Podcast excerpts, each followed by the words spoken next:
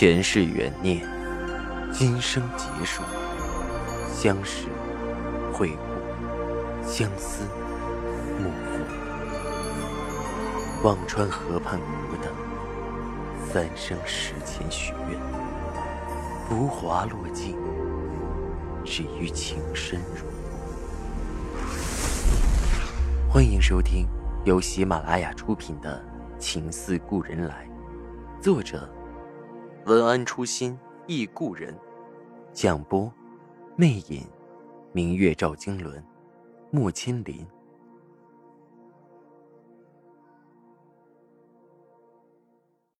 二百三十四集，田中摇摇头，不仅要看守，还得要看得严，以防他们把尸体盗走。他已经看出了情势。这群人并不好对付。那天夜里，不少扬州人把家里尚存的程月锦缎烧成了灰烬。佩兰看着也在烧紧的杜仲，不禁问着：“真的要烧吗？”杜家也有先前赵世南和杜恒送的程月锦。杜仲点头：“烧了吧。日本人想要程月锦，如今没有方子，只怕下一步……”就是满城搜刮现成的锦缎，这么好的东西，不能留给那群畜生糟蹋。杜仲在炭火盆里继续投着锦缎，赵家的锦缎，普通锦、成月锦都化成了灰烬，他的心早已疼得麻木。如今他可以无愧的去地下对爹娘说，他给自家妹子挑的夫婿是天底下难得的男儿。这锦缎。赵世南一生的心血，烧了就当是给他做祭奠吧。佩兰抹着眼泪，偷偷的往身后藏了一块杜若用过的普通锦缎包被，浅碧色的白子图，找不到若儿，这可以留着做个念想。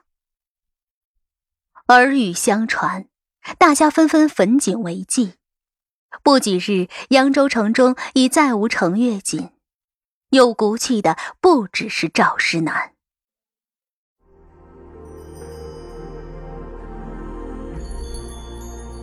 您正在收听的是喜马拉雅出品的长篇穿越小说《情似故人来》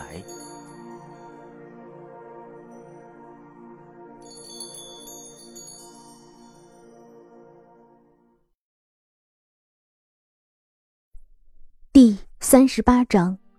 国之殇，采薇。十天过去了，没有任何一个匠人前来向田中出卖程月锦任何一步的方子。田中的耐性终于耗尽，他不知道从哪儿打听到程月锦的染坊是在顾家庄，带了一队人赶到顾家庄去找当年的染坊做活的匠人。郑管事媳妇捶着郑管事：“这回咱家发财了，你不就是染坊的管事吗？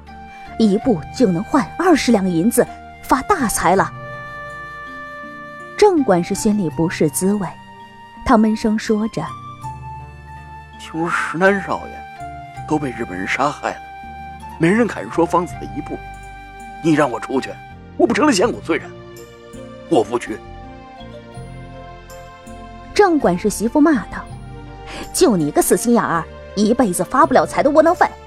人家还说告诉他们村里人谁是染坊的也有银子。”两人正在争执着，忽然就止住了话头。小鱼站在门口，头发散乱着，似乎是刚从床上爬起来，不可置信的问着郑管事：“赵赵世南？”死了。郑管事小心翼翼的点着头。嗯，听说被日本人打死了。扬州城里不少人都看见了，尸首就摆在日本人的驿馆前头。郑小鱼没有说话，只是一双闪光的眼眸。忽然间，所有的光都暗淡了下去。他默默的转过身去，嘴里只反复念叨着一句话。他死了，他他真的死了，他死了。他觉得自己应该是高兴的。他漠视了他八年，关了他五年。如果不是他，他不会这么惨。可为什么他高兴不起来，反而心像被摘空了一样，又空又疼？郑管事的媳妇看到小鱼走开，继续催促着郑管事快去投诚。郑管事被他聒噪的厉害，索性躲出门去了。郑管事媳妇在家等了半天，也不见郑管事回来，不由气得一跺脚，自己扭着腰肢到了染坊的日本人那里。染坊里冷冷清清的，日本人早就放出话，匠人只要交出染色的任何一步，都有文银赏。却从早晨等到日头正中，也没有看到一个人前来。田中有些犯难。难道要一家一家的搜问？正思忖间，郑管事媳妇走过来，怯生生的问着：“是说，告诉你们，谁家原来是染坊的匠人，也有赏吗？”田中一阵欣喜，拿出二十两银子放到了郑管事媳妇手里。这位大嫂，只要你肯说，这银子就是你的。白花花的银子，郑管事媳妇看得心直跳，忙不迭的把银子攥得紧紧的，嘴里也开始叨叨：“啊，村东的老李家，原来两个儿子都是染坊的工人；村西头的顾家也是。”田中命人一一记一下，待郑管事媳妇说完，马上带着兵按照名单一家家的去搜抓。人被抓来了，却没有一个人肯说。都是一问摇头三不知。任田中磨破了嘴皮，威逼利诱半晌，直到日头奔了西，也没人肯开口。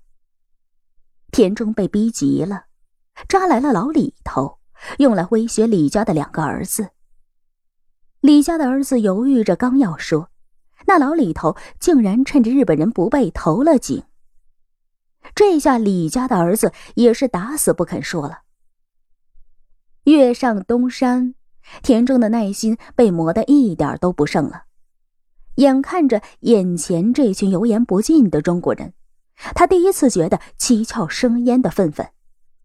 不识好歹，敬酒不吃吃罚酒，当大日本帝国的人都好脾气，不敢杀他们。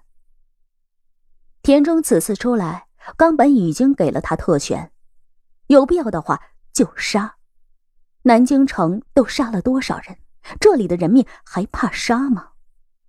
田中一声令下，日本兵的刺刀冲了出去，院子里的血流成一片汪洋。田中的火还没有灭下去，整个顾家庄都未能幸免。日本兵见人就杀，近的出刺刀，远的出枪子，杀红了眼。村子里大人的哀嚎，小孩的哭叫，霎时顾家庄成了一片血海。当月亮升到空中，顾家庄的月色下凄凄而哀，一个村子都被日本人屠尽。赵家先前留在顾家庄的一部分族人，由于进了山里避难，得以幸免。村子里一些机灵健壮、腿脚轻便的，也跑进了山里，活了下来。郑管事和他媳妇都倒在了血泊里。郑管事媳妇临死的时候，袖子里还静静的躺着那二十两银子。而郑小鱼抱着孩子不知所踪。田中带着人回到了扬州，他已经对程月锦的方子彻底死了心。扬州城是程月锦最大的储存地，可赵世南烧了自家的库存。其他人也烧了手里的程月锦。扬州城里现在别说是程月锦，赵家的普通锦也难得一寻了。田中懊恼的几乎要发狂，狡猾的支那人，他恨不得把这群冥顽不灵的人通通杀光。冈本并不反对这么做，他一贯就主张杀光。冈本擦着刺刀，悠悠说着。早这么想就对了，直男人是世界上的尖能人，不给他们点颜色瞧瞧，是不会把我们大日本帝国放在眼里的。大开杀戒，他们才舍得把家里的宝贝、丝绸、瓷器、茶叶，统统交给我们。田中扶着额头，正在犹豫间，忽然旁边冈本的一个参谋中村一郎开了口。中村一郎几年前也来过中国，会说一口流利的汉语。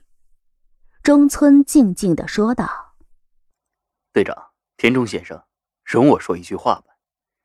这几日巡城，我去到了一处地方，叫梅花岭，埋着个叫石可法官员的衣冠。明朝亡国的时候。”那个官员带兵死守扬州，最后战死就在梅花岭。我听当地人说了件扬州的往事：明朝亡国，清人入侵扬州后，实行剃头令，命令扬州汉人学他们满人剃头留辫子。有人反抗，就留发不留头，在头发和脑袋里选一个。扬州人不肯，就被清人杀了，屠城了十天。据说当年仅收敛了尸首的。就有八十万人，这一段叫做扬州十日。中村说完，看了看田中和冈本，我们也要这么干吗？冈本和田中沉默了。杀人如麻的他们，第一次感觉到了前所未有的压力。扬州人吝啬到了连头发都舍不得，何况是珍贵的程月锦。杀人容易。但是杀人是为什么？如果杀人后得不到想得到的，杀人还是不是那么有必要？也许他们都不明白，不是头发重要，不是锦缎重要，重要的只是胸中的一点浩然气，一身不寻的傲骨。听众朋友。您刚刚收听到的是喜马拉雅出品的长篇穿越小说《情似故人来》，作者文安初心忆故人，播讲魅影，明月照经纶，莫千林。更多精彩有声书尽在喜马拉雅。